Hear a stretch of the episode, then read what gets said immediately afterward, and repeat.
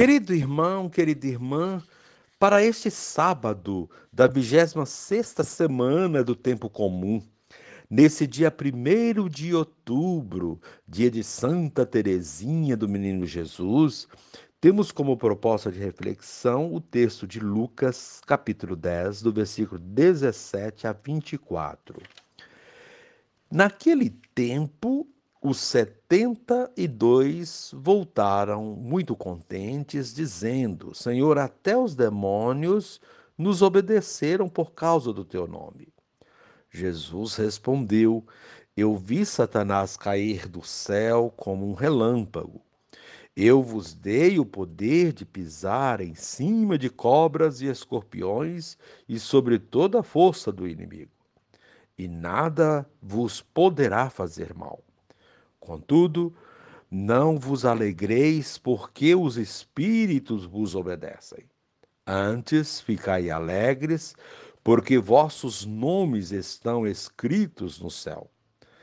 Naquele momento, Jesus exultou no Espírito Santo e disse: Eu te louvo, Pai, Senhor do céu e da terra, porque escondeste essas coisas aos sábios e inteligentes e as revelaste aos pequeninos. Sim, Pai, porque assim foi do teu agrado. Tudo me foi entregue pelo meu Pai. Ninguém conhece quem é o Filho a não ser o Pai. E ninguém conhece quem é o Pai a não ser o Filho e aquele a quem o Filho o quiser revelar. Jesus voltou-se para os discípulos e disse-lhes em particular: Felizes os olhos que veem o que vós vedes. Pois eu vos digo que muitos profetas e reis quiseram ver o que estáis vendo e não puderam ver. Quiseram ouvir o que estáis ouvindo e não puderam ouvir. Palavra da salvação. Glória a vós, Senhor. Querido irmão, querida irmã, maior que a alegria dos sinais que acompanham os seguidores de Jesus é a alegria de saber que esses sinais evidenciam a presença do reino de Deus. As manifestações do reino revelam que o céu começa aqui, quando a comunidade está em sintonia com a palavra do Mestre. O testemunho dos 72 discípulos é uma injeção de ânimo na comunidade. Nas horas do, de desânimo e de crises, é importante a comunidade recordar os sinais de libertação ao longo do caminho. O próprio Jesus exulta no Espírito Santo porque os pequeninos deixaram-se envolver pelos mistérios do amor de Deus. Coisas extraordinárias os discípulos haviam realizado pelo poder de Jesus, que os acolhe e participa da alegria deles. Alegria que se intensifica por saberem que seus nomes estão inscritos nos céus. Eles estão a serviço da ação misericordiosa de Deus. São seus instrumentos privilegiados, incentivo a perseverarem, colaborando na missão libertadora de Jesus. Querido irmão, querida irmã, nos 72 discípulos enviados em missão, todos nos sentimos enviados. E, e alguma coisa reconheçamos, conseguimos fazer. Alguns até poderiam festejar o bom resultado que alcançam ou alcançaram. Na volta dos discípulos, podemos recolher lições importantes para nós. Eles voltaram exultantes e Jesus reconheceu as vitórias deles sobre o mal e a proteção divina em suas ações, mas recomendou que não exultassem pelos seus feitos, mas por Deus está satisfeito com eles. Por sua atuação missionária, o Pai revela-se aos pequeninos, abre as portas do reino para os marginalizados. Essa é a verdadeira alegria, contemplar esta obra de Deus em que ele está agindo também através de nossa atuação. Querido irmão, querida irmã, a proposta para esse dia é incentivar a participação de alguém em uma pastoral da igreja. E encerrando este momento, reze assim comigo: Senhor Jesus, teus discípulos regressam contentes com o sucesso da missão libertadora que realizaram em teu nome. Concede também a nós, Senhor, entusiasmo e zelo em nossos serviços pastorais. Amém. Querido irmão, querida irmã, dando continuidade à reflexão da palavra de Deus, da liturgia desse sábado, da 26 semana do tempo comum, nesse dia 1 de outubro, mês missionário, dia de Santa Teresinha do, Me, do Menino Jesus, você poderá acompanhar a leitura do as leituras indicadas, Jó 42, 1 a 3, 5 a 6, 12 a 16, o texto de Lucas 10, 17 a 24, rezar o Salmo 118. Uma vez que você já ouviu a proclamação do Evangelho com a reflexão, você poderá agora acompanhar a leitura do livro de Jó e a continuação dessa reflexão aplicada à vida. Jó, Jó respondeu ao Senhor dizendo: Reconheço que podes tudo e que para ti nenhum pensamento é oculto. Quem é esse que, of que ofusca a providência sem nada entender? Falei, pois, de coisas que não entendia, de maravilhas que ultrapassam a minha compreensão. Conhecia o Senhor apenas por ouvir falar, mas agora eu o vejo com meus olhos. Por isso me retrato e faço penitência no pó e na cinza. O Senhor abençoou a Jó no fim de sua vida mais do que no princípio. Ele possuía agora 14 mil ovelhas, 6 mil camelos, mil juntas de bois e mil jumentas.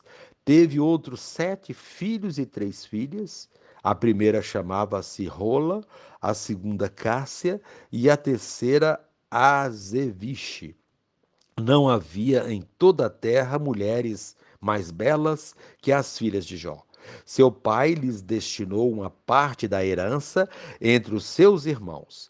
Depois desses acontecimentos, Jó viveu 140 anos e viu seus filhos e os filhos de seus filhos até a quarta geração. E Jó morreu velho e repleto de anos. Palavra do Senhor. Graças a Deus.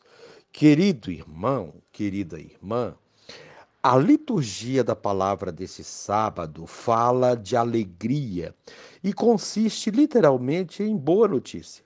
Depois de uma semana acompanhando as agruras de Jó, na primeira leitura, hoje sua história tem um final feliz. Jó se entende com Deus e Deus compensa todo o seu sofrimento, concedendo-lhe mais do que ele tinha antes de perder tudo. Jó desceu ao fundo do poço, foi provado na fé como ouro no cadinho, mas permaneceu firme, dando prova da sua confiança em Deus. A história de Jó tem muito a nos ensinar, sobretudo a perseverar na dor, pois Deus não nos abandona. Quem confia e segue firme colhe os frutos dessa perseverança. Com certeza, Jó saiu mais forte dessa situação a história quer, portanto, nos mostrar que vale a pena perseverar e manter-se fiel a Deus, pois no final tudo dá certo. O Evangelho também traz uma boa notícia. Os discípulos estão alegres porque a missão foi frutífera. É muito bom quando nossos empreendimentos dão resultados, mas todo empreendimento exige empenho e esforço. As dificuldades são muitas, mas quem persevera vence. É o que nos mostram, o que nos mostram as leituras de hoje. No Evangelho, vemos o retorno dos 72 que foram enviados com a missão de expulsar os demônios e curar os doentes. Eles estão radiantes porque tiveram bom êxito. Jesus se alegra ao ver seus discípulos cumprindo a missão que lhes foi confiada. É assim que ele age conosco quando somos fiéis discípulos missionários. Todo fiel discípulo tem seu nome inscrito no céu de Jesus, e essa é a maior recompensa. Muito maior do que ser reconhecido pelos homens é ser reconhecido por Deus. Quando agimos com humildade em nossa missão, Deus revela sua grandeza em nossas ações e isso faz com que Jesus exulte no Espírito e louve ao Pai pelos seus filhos. É essa fidelidade que ele pede de cada um de nós. Se na primeira leitura encontramos o desfecho feliz da história de Jó, no Evangelho encontramos a fidelidade dos discípulos ao projeto missionário de Jesus. Na primeira leitura, Deus não abandonou Jó, embora em muitos momentos haja a impressão de abandono. No final, Deus se alegra com Jó e lhe concede muitas graças, bens, família, amigos, longa vida. No Evangelho, Jesus exulta no Espírito por ver seus, seus discípulos pequeninos se tornarem grandes pelas suas ações grandiosas que tiveram como discípulos e missionários que nossa coerência com o projeto de Jesus nos leve a revelar o Pai a nossos irmãos por meio de nosso compromisso missionário e de nossa fidelidade aos seus ensinamentos, mesmo que passemos por momentos de provações. Somos felizes porque vemos todos os dias o amor de Deus em nossa vida, até mesmo quando o desespero parece suplantar a esperança que esse amor recebido seja levado a nossos irmãos para que também sejam felizes, porque o Pai não quer ver nenhum de seus filhos tristes. Que esta liturgia de encerramento desta semana nos encha de alegria, paz e esperança, para iniciarmos uma nova semana confiantes na presença de Deus em nossa vida.